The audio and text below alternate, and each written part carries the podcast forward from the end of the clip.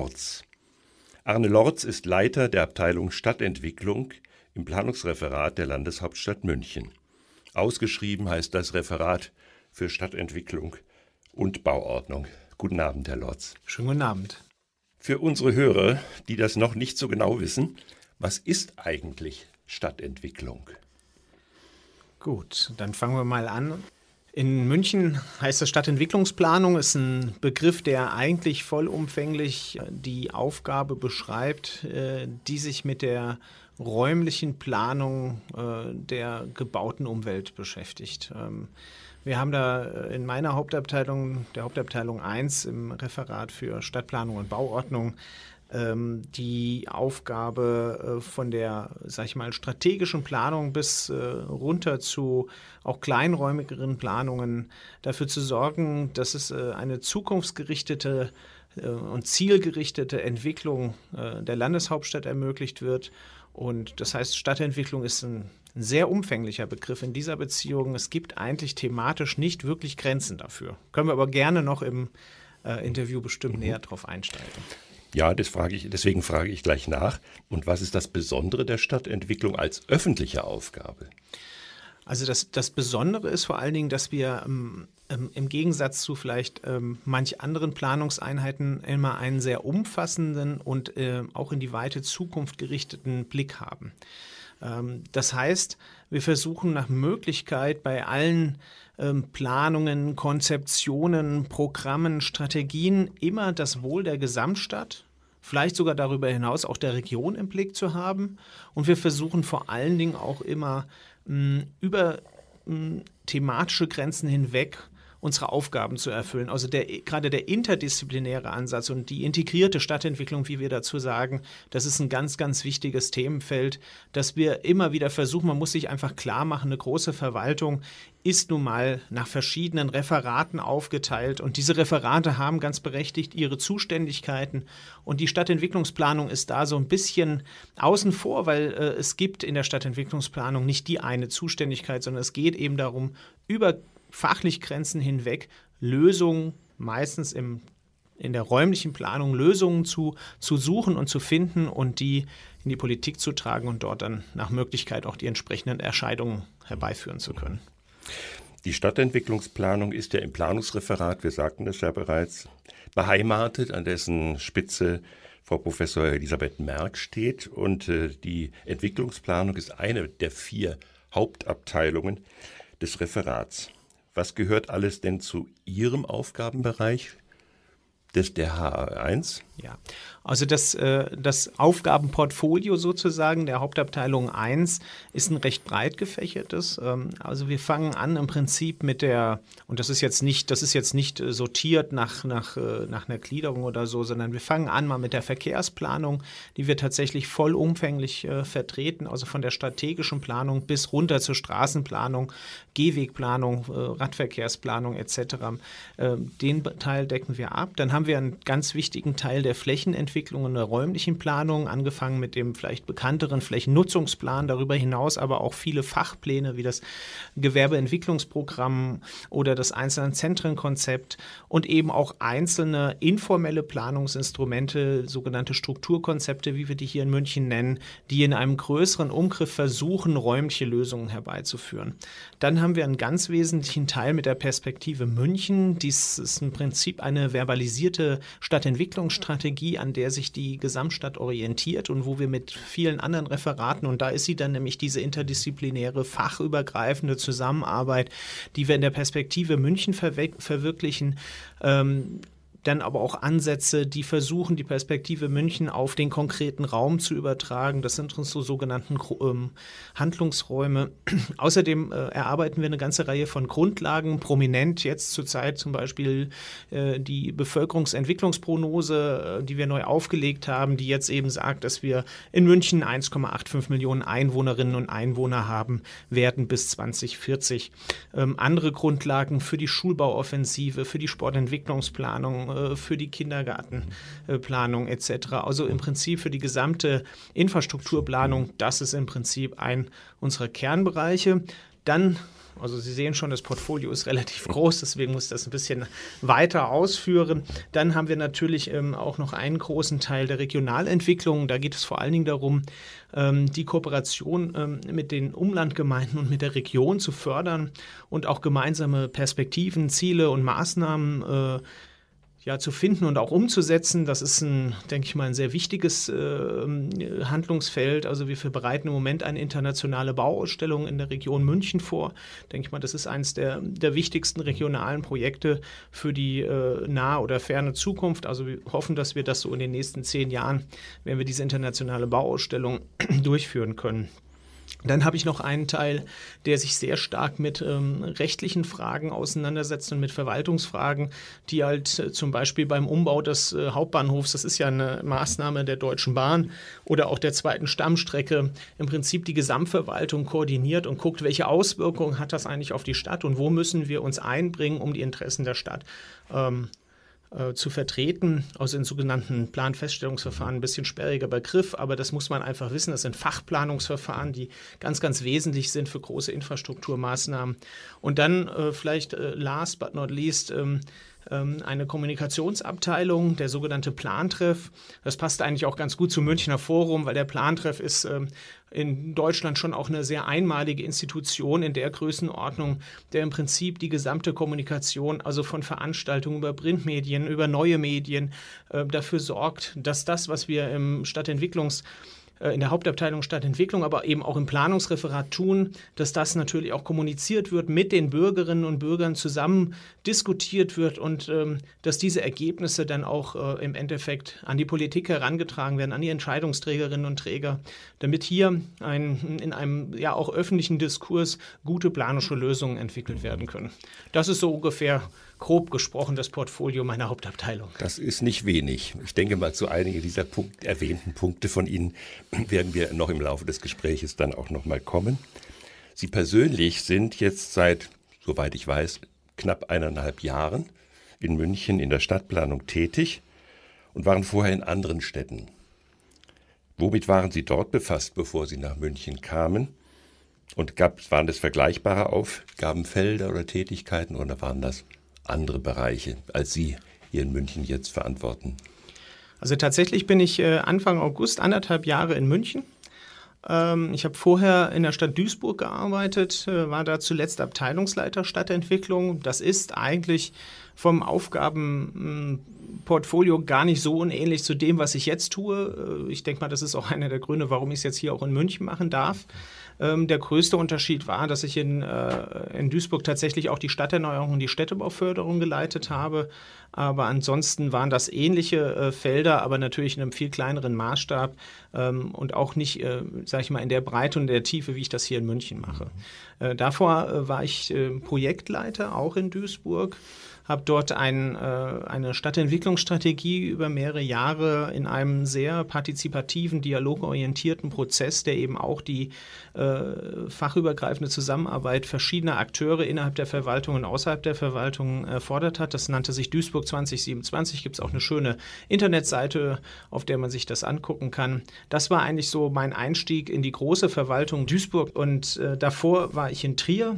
Dort habe ich als äh, Projektleiter auch gearbeitet für ganz unterschiedliche unterschiedliche Themen ebenfalls in der Stadtentwicklung und davor habe ich in der Privatwirtschaft gearbeitet an verschiedenen Stellen. Mhm.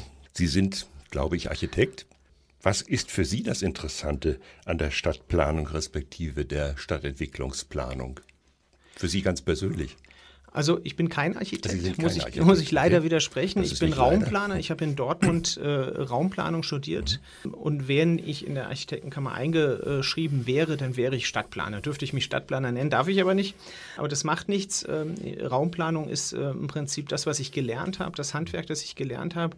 Und die Stadtentwicklung ist ähm, für mich deswegen interessant, weil sie, äh, sag ich mal, abseits von vorgegebenen oder meistens abseits von vorgegebenen Verfahren erstmal versucht, inhaltlich sinnvolle Lösungen zu suchen. Das ist, oder ich meine, das machen sich viele Menschen vielleicht einfach nicht klar, dass das, wo wir jeden Tag uns bewegen, nämlich die gebaute Umwelt nicht einfach so entstanden ist, sondern dass sie immer äh, ein Ergebnis eines, eines langjährigen Prozesses ist, der teilweise hunderte von Jahren zurückreicht. Äh, und ähm, wir nehmen das alle so hin, als wenn es einfach da wäre, aber es ist in dieser Stadt, äh, in München ist äh, nichts da, ohne dass irgendeiner darüber äh, nachgedacht oder auch vielleicht weniger nachgedacht hat, aber es ist auf jeden Fall irgendwann mal entschieden worden, dass es so kommen soll, wie es wir es heute sehen. Und das ist das Spannende an der Stadtentwicklung. Die fängt früh an, sich mit diesen Fragen auseinanderzusetzen. Und sie hat halt diesen, diesen ganzheitlichen Ansatz. Das ist das, was ich daran so interessant finde. Also wir sind keine reinen Städtebauer, wir sind keine reinen Stadtplaner. Nein, wir haben auch eben Freiraumplanung, Verkehrsplanung, wir haben soziale Infrastruktur im Kopf, wir haben aber auch eben solche Themen wie Digitalisierung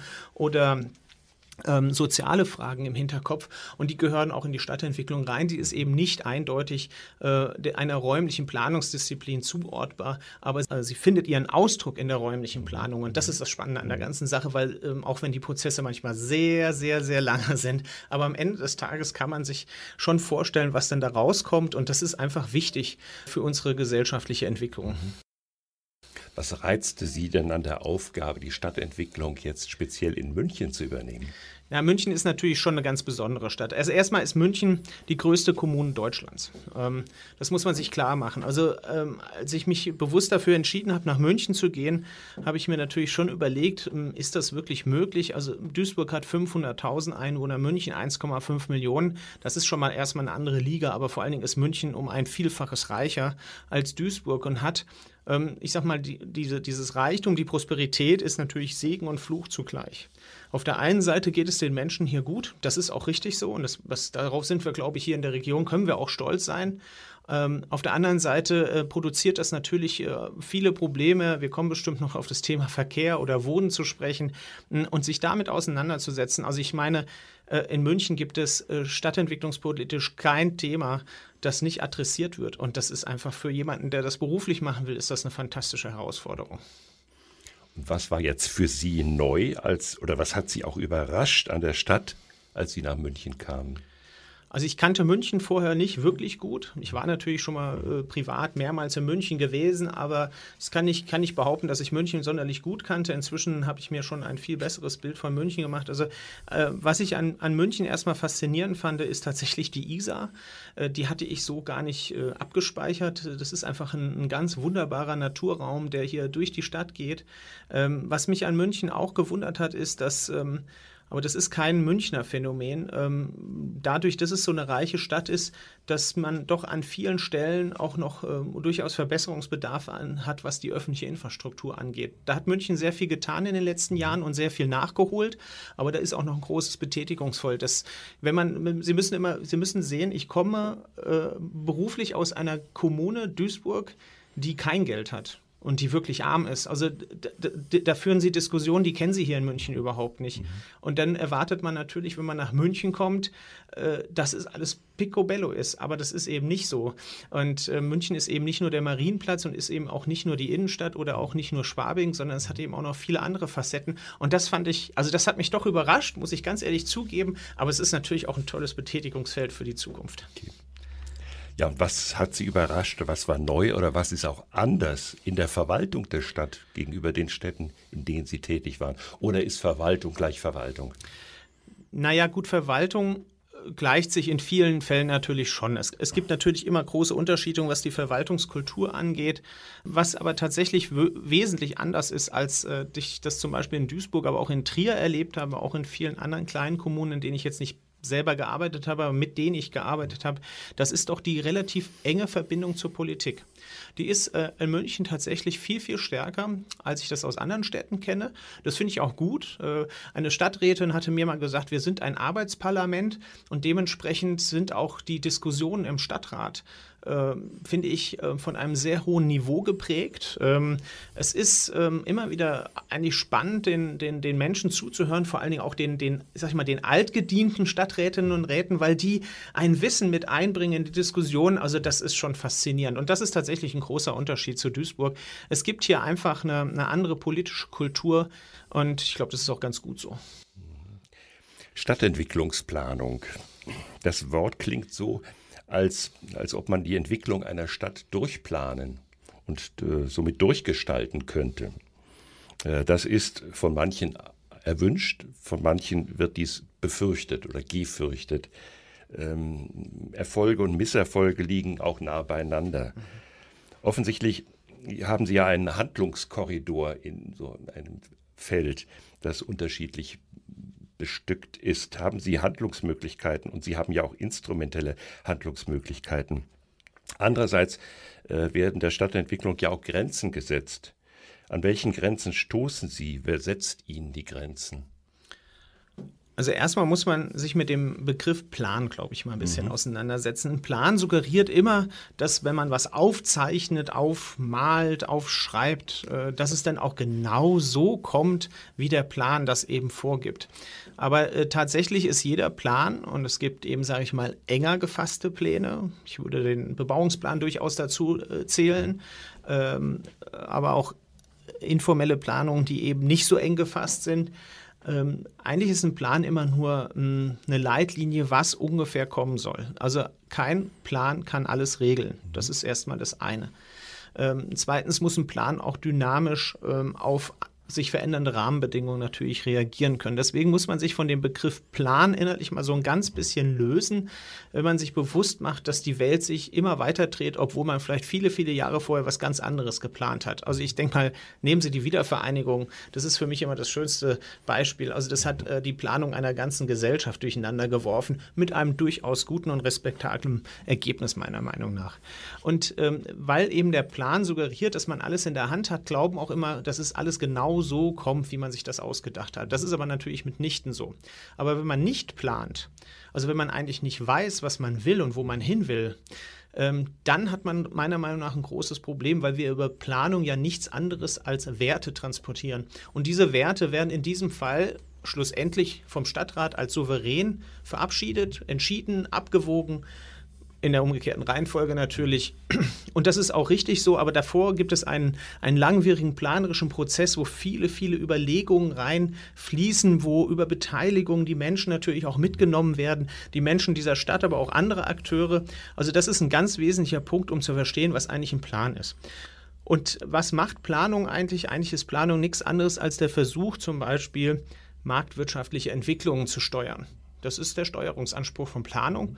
Ähm, er soll aber auch steuern, dass sich zum Beispiel Nachbarn nicht immer in, äh, in die Haare bekommen, weil man sich, man muss einfach nur mal in Länder gucken, in denen die Planung nicht so ausgeprägt ist. Mhm. Äh, da gibt es einfach Konflikte, also wir reden immer von Raumkonflikten, die dann eben nicht überwunden werden und die dann vielleicht anderweitig ausgetragen werden. Und das ist ähm, eigentlich in Deutschland, dass wir eigentlich doch eine relativ gute und geordnete Planung haben, ist eben auch diesem sehr hochwertigen Planungsverständnis in Deutschland äh, geschuldet. Und ich glaube, da kann man auch in München, das kann man an vielen Stellen sehen, dass also da eine gewisse Kultur herrscht, die auch lange vor unserer demokratischen Gesellschaft schon tatsächlich geherrscht hat. Und das ist auch gut und richtig so. Wenn ich Sie richtig dann verstehe, hat Stadtentwicklungsplanung eine gewisse Vordenkerrolle für die gesamte Stadt oder für die, für die Stadtpolitik, für die Stadtplanung. Entsteht daraus nicht oder verlangt das nicht geradezu eine Sonderrolle der Stadtentwicklung in der Verwaltung? Also ich glaube, wir haben eine Sonderrolle, weil wenn man sich mal den Großteil der Verwaltungsaufgaben äh, anguckt, äh, die die meisten Kolleginnen und Kollegen äh, bearbeiten, dann, dann sieht man, dass das sehr viel von Routine und äh, der klassischen Verwaltung, so wie wir sie uns die auch vorstellen, äh, geprägt ist. Die Stadtentwicklung ist tatsächlich, oder Stadtentwicklungsplanung ist tatsächlich, ich denke mal, ein interner Think Tank, der sich den ja, vielleicht nicht den Luxus, eigentlich ist es eine Notwendigkeit, der eigentlich die Notwendigkeit hat, Dinge, die noch gar nicht so richtig passiert ist, ähm, vorauszudenken und sich auch mit Rahmenbedingungen, wie sie uns vielleicht in 5, 10, 20 oder vielleicht sogar 30 Jahren betreffen können, eben mal durchzuspielen und zu sagen, was, was heißt denn das eigentlich? Was, was bedeutet das? Ne? Also nehmen wir das Beispiel Digitalisierung, wo heute eigentlich noch keiner so richtig weiß, wie sich das weiterentwickeln wird. Aber wenn man mal zehn Jahre zurückguckt und sieht, wie stark die Digitalisierung unsere Gesellschaft verändert hat, dann weiß jeder auch, dass das räumliche Konsequenzen hat. Und diese räumlichen Konsequenzen, mit denen müssen wir umgehen. Dazu ist die Stadtentwicklungsplanung da, genau für solche Gedankengänge. Hier ist Forum aktuell, die monatliche Sendung des Münchner Forums. Als Gast haben wir heute im Studio Arne Lorz, den Leiter der Hauptabteilung 1 Stadtentwicklungsplanung im Planungsreferat der Landeshauptstadt München. Herr Lorz, als Sie nach München kamen, haben Sie das Erbe einer traditionsreichen Stadtentwicklungsplanung angetreten. Letztes Jahr wurde an die 125-jährige Geschichte der Münchner Stadtplanung erinnert. Zu diesen Anfängen zählt das Stadterweiterungsbüro, das Theodor Fischer ab 1893 leitete. In der Folgezeit wurden wichtige Planungen beschlossen, so der Wiederaufbauplan von Karl Meitiger, der Stadtentwicklungsplan 63, der sogenannte Jessenplan und der Vogel, der Stadtentwicklungsplan 75 und der OB Kronewitte, ein weiterer Entwicklungsplan und der OB Kiesel mit einer Organisationsreform der Stadtplanung. In den 1990er Jahren wurde das Konzept der Stadtentwicklungsplanung umgestellt. Statt eines geschlossenen Planwerks wurden unter der Bezeichnung Perspektive München thematische und oder räumliche Teilpläne erarbeitet, die in einer zeitlichen Abfolge verabschiedet wurden. Das hatte unter anderem den Vorteil, dass nicht ein unübersichtlicher ein Plankonvolut entstand, hat aber andererseits den Nachteil, dass statt einer konsistenten Planaussage der Stadtentwicklungsplan sich in eine Vielzahl von Aussagen aufdröselte, von denen man nicht genau wusste, welchen Stellenwert sie eigentlich haben. Diese Perspektive München, Sie hatten es bereits erwähnt, soll nun fortgeschrieben werden. Im alten Stil oder ändert sich etwas? Also die Perspektive München selber ähm, wird schon so fortgeschrieben, wie sie eigentlich jetzt existiert, aber durchaus erweitert. Also man muss ja immer verstehen, in was für einer, sag ich mal, methodischen Welt bewegen wir uns hier eigentlich. Ne? Die Perspektive München ist eine klassische Stadtentwicklungsstrategie in verbalisierter Form, die mit ihren Leitlinien, aber vor allen Dingen auch mit ihren Fachleitlinien ähm, klar zuortbare äh, Regeln und Ziele vor allen Dingen aufsteht, in welche Richtung die Stadt gehen soll.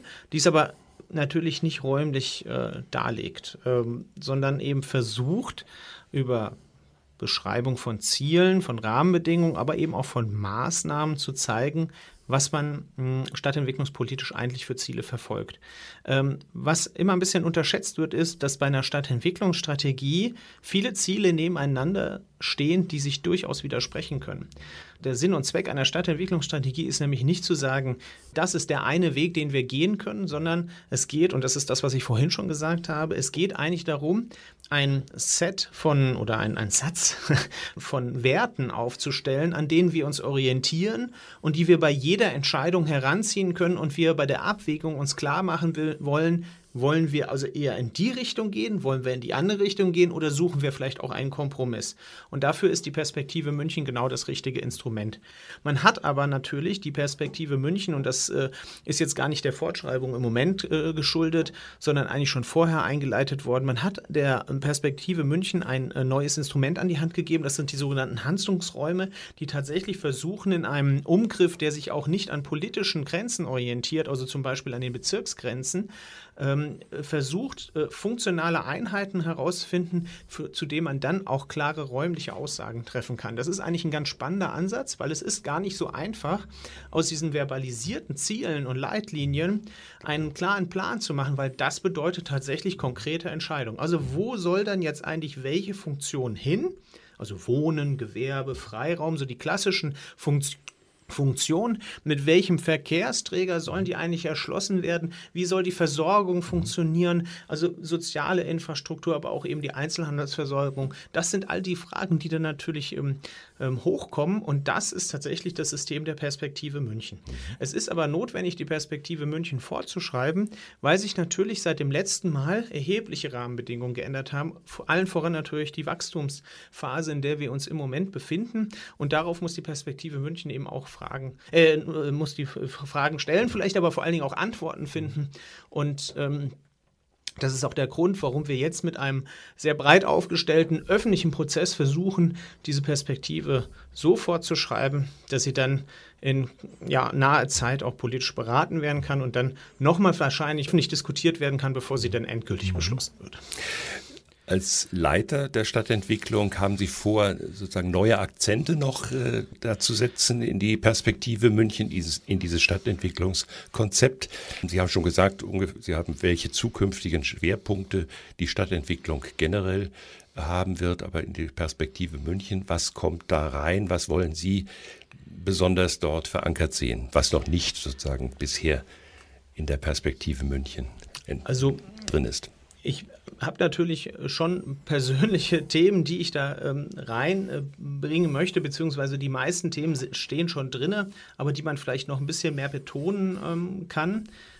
Ich möchte aber vorwegschieben, dass ich nicht daran glaube, dass eine Einzelperson eine solche Strategie maßgeblich bestimmen sollte. Da bin ich also ein absoluter Teamplayer und das Team fängt bei meinen Sachbearbeiterinnen und Sachbearbeitern in der Hauptabteilung an und hört beim Oberbürgermeister und beim Stadtrat auf. Und dazwischen kommen noch viele, die Stadtbaurätin, äh, die Öffentlichkeit und eben auch die anderen Referate. Davon bin ich absolut überzeugt. Und die müssen eigentlich auch die Schwerpunkte setzen. Das ist ganz besonders wichtig. Schwerpunkte, die wir vielleicht neu ersetzen werden, sind ganz bestimmt das Thema Digitalisierung. Da wird es auf jeden Fall eine neue Fachleitlinie auch parallel dazu geben, äh, die jetzt mit der Fortschreibung eben zusammenfällt, die wir aber schon vorher begonnen haben, weil das Thema Digitalisierung hat tatsächlich eine hohe Relevanz Relevanz für unsere äh, Gesellschaft und damit auch für die räumlichen Auswirkungen. Mit der werden wir uns ganz massiv auseinandersetzen. Ähm, wir werden uns mit dem Thema Freiraum verstärkt auseinandersetzen, weil in der wachsenden Stadt die Qualität und auch der Umfang des Freiraums einfach eine neue Bedeutung erfahren muss. Auch da sind wir, glaube ich, auf einem relativ guten Weg. Auch hier haben die Fachkollegen eben entsprechend schon längst zugeliefert und wir müssen das eigentlich jetzt in diesem Fortschreibungsprozess vor allen Dingen nochmal in eine ordentliche Leitlinie äh, fassen. Und ähm, was natürlich aktuell äh, ganz bestimmt auch eine große Rolle spielt, ist das Thema Klima. Ähm, damit müssen wir uns natürlich auseinandersetzen. Es ist jetzt auch nicht, es geht auch nicht immer darum, äh, jetzt zu sagen, also nach Gusto sozusagen, also das finde ich jetzt gut oder das finde ich jetzt schlecht, sondern es gibt einfach Notwendigkeiten. Und ich denke mal, das Thema Klima, also Klimawandel, aber auch Klimaanpassung, das ist mh, ein Top-Thema äh, für die zukünftige gesellschaftliche Entwicklung. Und ähm, da spielen wir natürlich ähm, auf allen Kanälen äh, in der Landeshauptstadt München. Und ich glaube, da ist München gar nicht mal so schlecht aufgestellt, aber alle Städte, alle Städte also auf der ganzen Welt haben da Nachholbedarf. Und da müssen wir uns echt bewegen. Und ich denke mal, deswegen sind auch die Anliegen, äh, vor allen Dingen der, der, Kinder und Jugendlichen, die mit äh, Futures for Friday äh, gerade da auch ein bisschen Öffentlichkeit machen, das ist das Richtige. Das ist der richtige Weg, um einfach mal zu sagen, es muss sich was ändern. Das ist nur eine so fundamentale Änderung, dass wir, ähm, glaube ich, alle noch gar nicht begriffen haben, was da wirklich auf uns äh, zukommt, weil also zumindest hier in Westeuropa äh, mhm. müssen wir da unseren eigenen Lebensstil hinterfragen und das wird schon noch eine spannende Diskussion werden. Aber das halte ich schon für ein wichtiges Thema und natürlich die klassischen Wachstumsthemen. Also wir haben Mobilität, Wohnen, das ist einfach, das sind die Themen, die, aber Klar. die sind nicht neu. Die sind nicht neu, da haben Sie recht. Das Thema Wachstum hat aber eine gewisse Neuigkeitswert in München, zumindest wenn man ihn äh, den Bevölkerungszahlen festhält. Die Bevölkerung hat sich lange Jahrzehnte mehr oder minder mit kleinen Wachstums vermehrt, aber die Planungen und auch die Entwicklungen schon in der Vergangenheit der letzten Jahre zeigen, dass sich wahrscheinlich die Bevölkerungszahl in den nächsten zwei Jahrzehnten doch erheblich vergrößern wird auf um 300, 350.000 Einwohnerinnen in München und die müssen untergebracht werden. Andererseits ist das reine zahlenmäßige Wachstum äh, nicht ein Punkt, sondern auch sozusagen, es wächst auch der soziale Unterschied. Es wächst Armut und es wächst Reichtum in der Stadt. Und das hat wiederum einen Reflex oder bezieht sein, eine, eine seiner Triebkräfte aus den gespaltenen Arbeitsmärkten, also den Veränderungen in der Arbeitswelt. Auf all dieses äh, sollte man, wird man wahrscheinlich eingehen, wenn man das Thema Wachstum äh, betrachtet. Ich nehme an, die Frage des vor allen Dingen des bezahlbaren Wohnens steht äh, ja in der öffentlichen Debatte. Was kann eigentlich Sie oder was kann das Planungsreferat oder was kann Verwaltung und Politik an der Stelle eigentlich machen? Also erstmal ist es natürlich richtig, dass wir, was unsere Prognosen zumindest angeht, vor einer äh, seit vielen Jahren äh, nicht gekannten Entwicklung stehen, nämlich dass die Landeshauptstadt nicht nur viele neue Einwohnerinnen und Einwohner haben wird, sondern zusätzlich auch viele neue Arbeitsplätze, die letztendlich auch Auslöser dafür sind, dass die Menschen nach München kommen. Das darf man nicht vergessen. Es ist vor allen Dingen die wirtschaftliche Prosperität der Landeshauptstadt, die dazu führt, dass es hier nicht nur eine unglaublich niedrige Arbeitslosenquote gibt, sondern auch ein ein sehr hohes, äh, überdurchschnittliches, also im nationalen Vergleich überdurchschnittliches, aber auch im europäischen Vergleich überdurchschnittliches Einkommen gibt und damit viele, viele Menschen von Wohlstand äh, profitieren, den es wahrscheinlich vor ein paar Jahrzehnten so noch nicht gegeben hat. Ähm, obwohl München schon immer als eine relativ reiche Stadt wahrgenommen wurde. Aber wenn man dann mal mit den älteren Kollegen äh, spricht, dann war das, gab es auch durchaus mal andere Zeiten. Das vergisst man schnell. Das heißt, ähm, einhergeht damit, dass Menschen, die sich mehr leisten können, natürlich auch mehr ausgeben. Äh, das ist völlig klar. Ähm, der Wohnungsmarkt, äh, der sich im Moment natürlich stark überheizt, äh, hat allerdings sehr viel auch natürlich mit Marktmechanismen zu tun, also vor allen Dingen auch an den Finanzmärkten. Das darf man nicht unterschlagen.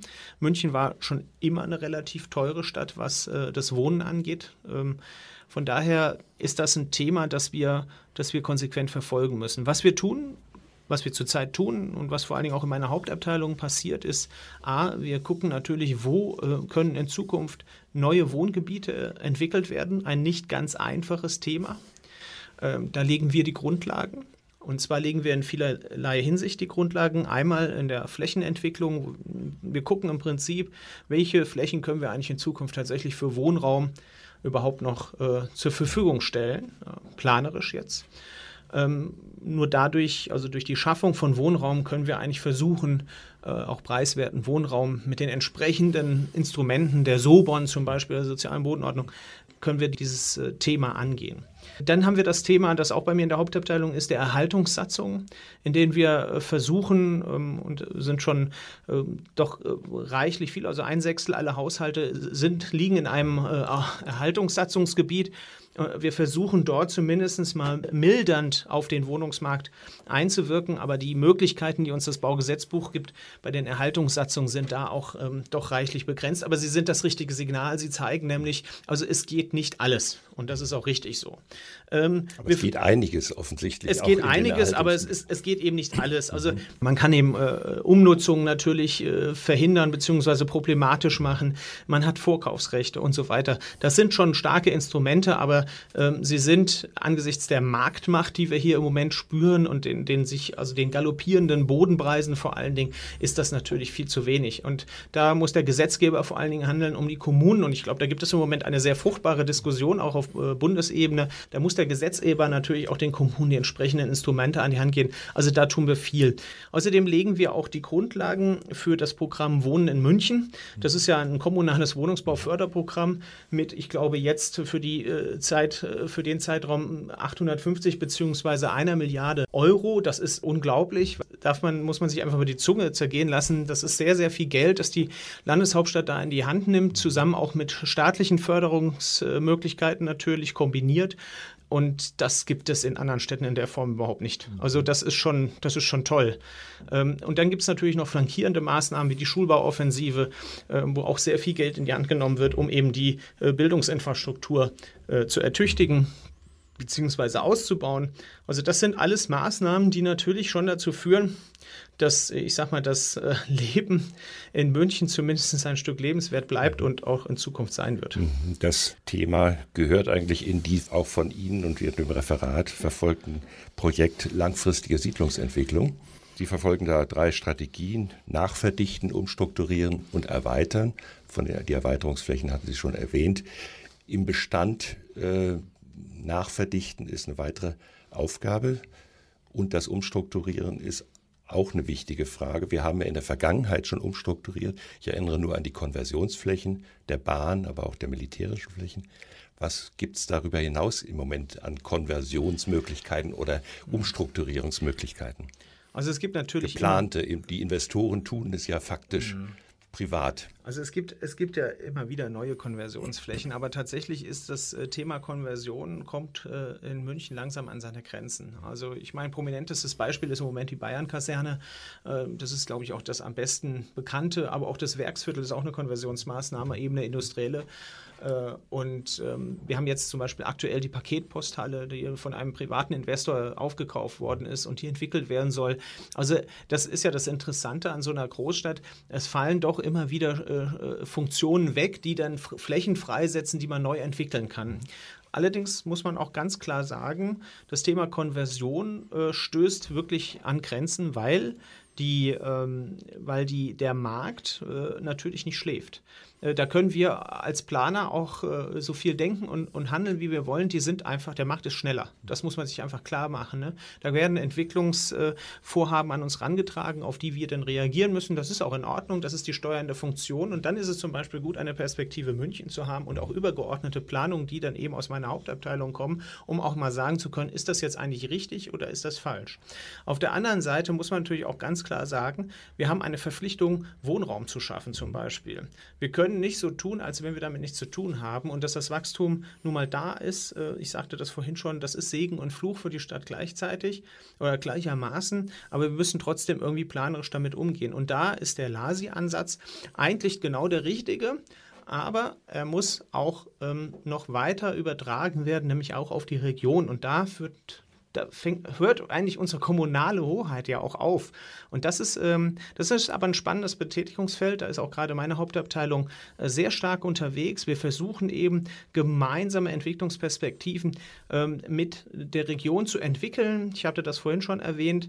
Ähm, und wir versuchen im Prinzip, weil die genau die gleichen Probleme haben wie wir auch, nämlich das Problem des Wachstums, also zu viel Verkehr, zu wenig Wohnraum, äh, brauchen neue Gewerbeflächen, wir brauchen neue Infrastruktur. Und da liegt eigentlich ein großes Potenzial für die Zukunft und daran arbeiten wir. Aber das ist tatsächlich eine sehr weite Zukunft, obwohl wir natürlich an vielen konkreten Projekten auch arbeiten, um zum Beispiel Wohnraum zu schaffen, den sich auch viele Menschen leisten können. Hier ist Forum aktuell, die monatliche Sendung des Münchner Forums. Heute im Studio haben wir Arne Lorz. Arne Lorz ist der Hauptabteilungsleiter Stadtentwicklung im Planungsreferat der Landeshauptstadt München. Herr Lorz, wir sprachen gerade über die langfristige Siedlungsentwicklung und über die Möglichkeiten und Strategien, die Sie verfolgen. Das Thema Erweiterung der Siedlungsflächen ist eines der Themen, die auch in der Öffentlichkeit äh, diskutiert werden und kontrovers diskutiert werden unter dem Stichwort SEM, städtebauliche Entwicklungsmaßnahme, ein Instrument, das im Baugesetzbuch äh, verankert ist, wird sozusagen, werden Befürchtungen oder auch äh, positive Entwicklungen äh, dann laut gedacht und auch in Veranstaltungen bekämpft äh, und thematisiert, ähm, sodass das Thema Stadtentwicklung äh, sozusagen in der politischen Öffentlichkeit einen aktuellen Stellenwert hat. Ähm, das Stadterweiterungsinstrument SEM, die städtebauliche Entwicklungsmaßnahme, sollte bzw. soll ja im Münchner Norden und Nordosten zur Anwendung kommen, sozusagen um zukünftige Stadterweiterungsareale zu identifizieren. Die SEM haben in der weiteren Folge und in den vergangenen Monaten, wie gesagt, öffentliche Erregung und Konflikte äh, für gesorgt. Wie konnte dieses überhaupt entstehen, diese Konflikte und diese Erregung? Gut, also einmal ähm, muss man vielleicht einmal ganz kurz richtigstellen. Also für den Münchner Norden ist keine städtebauliche Entwicklungsmaßnahme äh, geplant.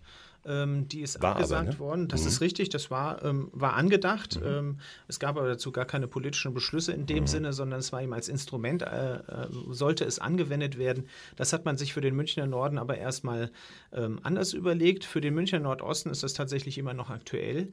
Und ähm, ich sage Im Norden mal, war ja auch Widerstand ja, klar. Also ja. Mhm. ich, auf den Widerstand wollte ich jetzt auch mhm. gerne kommen. Mhm. Ähm, es ist immer so, ähm, die, ähm, das sind wir als Planende äh, sehr stark gewöhnt. Wir sind ja immer sozusagen Überbringer der schlechten Botschaft.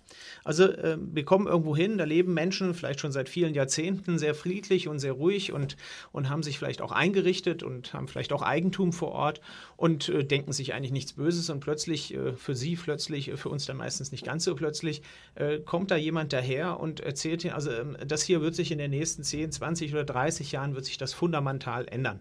Also wir werden hier wahrscheinlich mehr Siedlung hinbekommen müssen, weil wir nun mal dem Wohnungsdruck, das hatte ich ja vorhin ähm, auch erwähnt, wir müssen dem in irgendeiner Form nachgeben, um eben auch zum Beispiel kostengünstigen Wohnungsraum zur Verfügung stellen zu können. Und dann kann man natürlich ähm, schon verstehen, dass sich da äh, Unmut ähm, äh, äußert. Äh, die, die städtebauliche Entwicklungsmaßnahme versucht ja eigentlich nichts anderes als Instrument, ne, versucht nichts anderes als in einem ähm, überschaubaren äh, Zeitraum die äh, steigenden Bodenpreise im Prinzip in das Projekt, also in den Umgriff einer städtebaulichen Entwicklungsmaßnahme zurückfließen zu lassen, und zwar für die öffentliche Infrastruktur.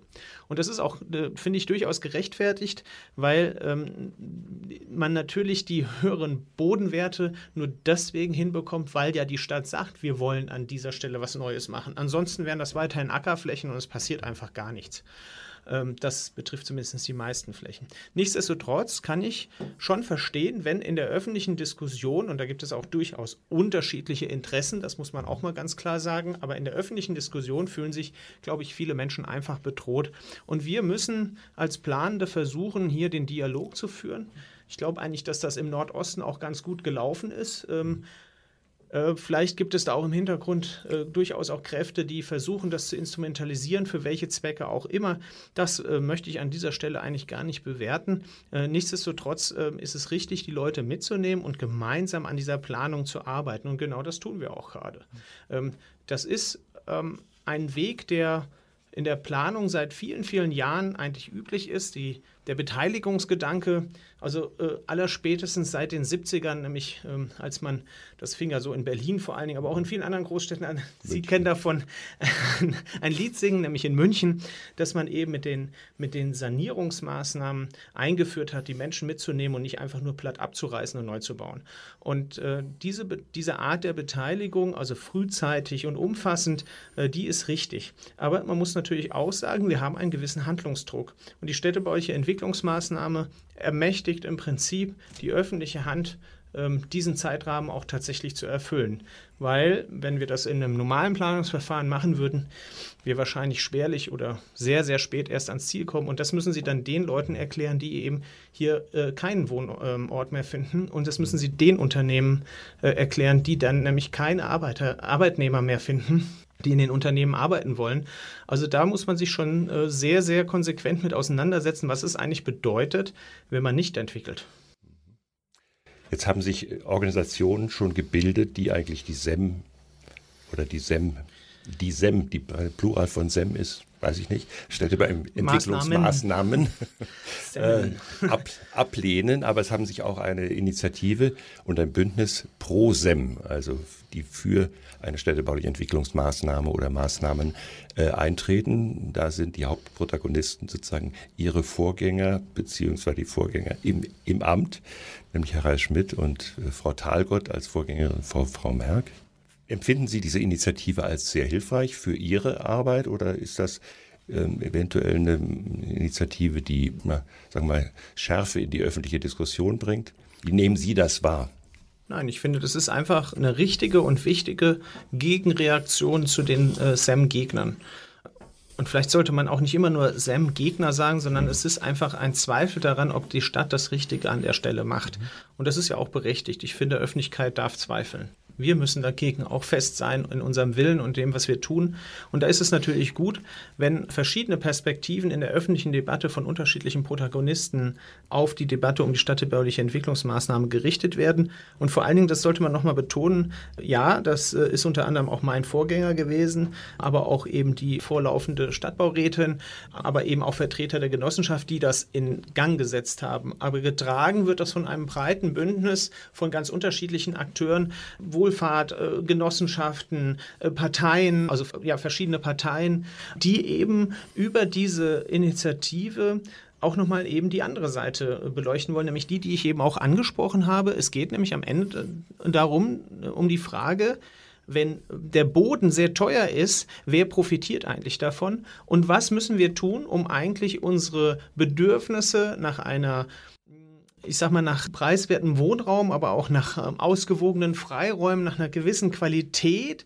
Wenn wir das diskutieren wollen, dann müssen wir auch über Geld reden. Das ist eine ganz einfache Sache. Und ich verstehe eigentlich nicht, warum es nicht gerechtfertigt ist, dass aufgrund der Bodenpreissteigerung ein Teil dieses Geldes, darüber muss man diskutieren, eigentlich zum Wohl unserer Gesellschaft, also zum Allgemeinwohl, dem wir doch irgendwie alle verpflichtet sind, eigentlich beitragen sollte. Und das ist eine Diskussion, die von ProSem-Initiative angestoßen worden ist. Und dafür sind wir, glaube ich, Nun ist Bauen auf der einen Seite und Erhalt von Grün- und Freiflächen auf der anderen Seite ja so einfach nicht miteinander kompatibel. Eine bestimmte Fläche kann man nur entweder so oder so nutzen.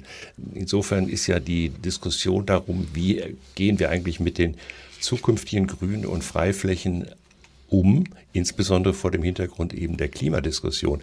Da geht es ja nicht nur um Erhalt von Erholungsflächen, sondern auch das Stadtklima muss erhalten, sollte erhalten werden und verbessert werden. Und natürlich das Weltklima steht dahinter, wozu äh, die Entscheidungen hier in München nur einen kleinen Teil, aber einen wichtigen Teil sicherlich auch beitragen. Also wir haben mehrere Optionen eigentlich, zwischen denen entschieden werden muss, die aber nicht miteinander so kompatibel sind. Also die Frage ist, mit welchen Zielsetzungen, welche primären Zielsetzungen soll hier umgegangen werden? Oder gibt es Formen, wo man im Grunde beides machen kann, ohne dass der Konflikt ausbricht?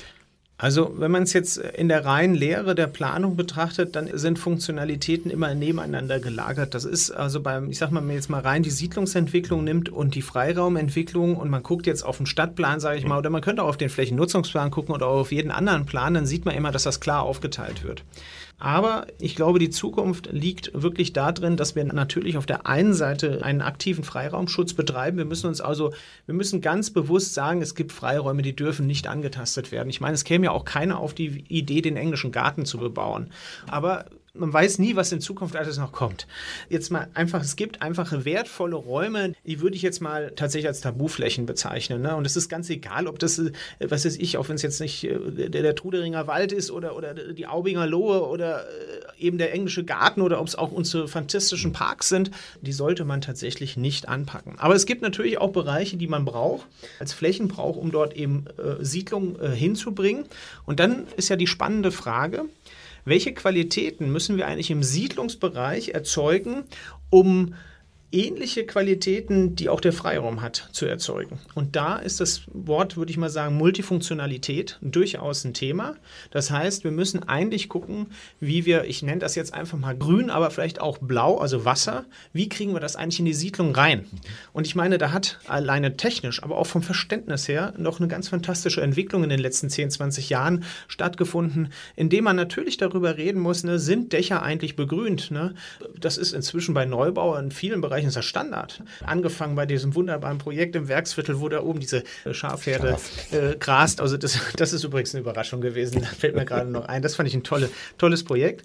Aber da, darüber muss man natürlich nachdenken. Man muss sich auch die Frage stellen, ob der heutige öffentliche Raum, und das ist eben mehr als das, was wir manchmal als öffentlichen Raum wahrnehmen. Das sind nämlich auch die Straßen. Ob hier nicht die Gestaltung mit eben Grün eine ganz neue Qualität erzeugen kann, indem wir uns vielleicht auch mal bewusster, und dann sind wir beim Thema übrigens Verkehr, weil der, es geht bei der Verkehrswende ja nicht nur darum, den Verkehr irgendwie mhm. anders zu gestalten, sondern es geht auch darum, den Raum anders zu nutzen. Und da könnte gerade unter dem Gesichtspunkt Klimawandel, aber auch Klimaanpassung die Neugestaltung des öffentlichen Raums eine große Rolle spielen. Genauso wie wir natürlich vertikales Grün äh, in die Diskussion führen müssen. Das, ist, das sind alles Dinge, die jetzt so langsam kommen. Das ist auch mit Kosten verbunden, das muss man sich ja auch klar machen. Hat aber natürlich für einen psychologischen Effekt, sage ich mal, aber auch für mikroklimatische Effekte durchaus eine große Bedeutung. Und äh, das heißt, wir müssen eigentlich unsere Siedlung grüner gestalten, aber eben auch in einer gewissen Dichte. Also das ist auch klar. Wir reden hier nicht von der Gartenstadt alleine, weil die löst das Problem wahrscheinlich nicht, weil ist zwar schön und fühlt man sich auch ganz toll und wohl, aber ist natürlich, wenn man äh, darüber nachdenkt, dass wir Wohnraum schaffen müssen oder dass wir Siedlungen schaffen müssen, ist es eigentlich zu wenig. Mhm. Ich würde gerne noch mit Ihnen auf das Thema München und die Region zu sprechen kommen, denn äh, man hat im Moment den Eindruck, wir müssen in München alles regeln, was sozusagen von außen nach München kommt. Und, äh, München kann offensichtlich ja als Kommune nicht alles regeln und kann aber auch andererseits nicht für die Region sprechen. In der Vergangenheit hatte man wiederum öfter den Eindruck, dass die Region aus der Perspektive München sozusagen als Reservefläche all der Funktionen genommen wird, die man in München nicht unterbringen kann oder in München nicht haben wollte. Das Verhältnis zwischen München und der Region war kein besonders gutes in der Vergangenheit über lange Jahre. Die Regionalplanung hat keinen Ausgleich geschaffen, weil sie insgesamt zu schwach war. Man könnte sich aber beispielsweise vorstellen für die Zukunft, dass man eine städtebauliche Entwicklungsmaßnahme äh, mit der Region oder mit Teilen der Region äh, zustande bringt, also über die Stadtgrenzen hinaus den Suchraum für zukünftige äh, Siedlungsräume gemeinsam mit dem Umland, also mit Umlandgemeinden entwickelt. Da muss ich sagen, sind wir wahrscheinlich sogar tatsächlich schon einen Schritt weiter, als Sie das vielleicht äh, ahnen oder wissen. Gerne. Ähm, äh, das hat tatsächlich was jetzt mit unserer Vordenkerfunktion auch zu tun. Äh, Tatsache ist erstmal, dass äh, traditionell das Verhältnis der Region zur Landeshauptstadt nicht immer ganz unproblematisch war. Das ist aber heute ganz anders. Das hat verschiedene Gründe. Ähm, bevor ich darauf eingehe, möchte ich aber vor allen Dingen auch nochmal erwähnen, dass es aber trotzdem eine ganze Reihe von Projekten gibt, die zeigen, dass die Regionen eigentlich immer schon ganz gut zusammengearbeitet haben. Also da fangen wir an bei der Europäischen Metropolregion München, aber wir fangen auch mal an bei sowas wie den äh, Erholungsflächenverein, der äh, in der Region, mit der Region ganz viele Erholungsflächen aktiv geschaffen hat mit einer hohen Qualität, die den Münchnerinnen und Münchnern als Ausflugsziele gedient haben in der Vergangenheit und heute auch noch, aber auch den Menschen vor Ort. Das war Forum aktuell. Wir sprachen mit Arne Lorz, dem Leiter der Abteilung Stadtentwicklung, im Planungsreferat der Landeshauptstadt München. Vielen Dank, Herr Lorz.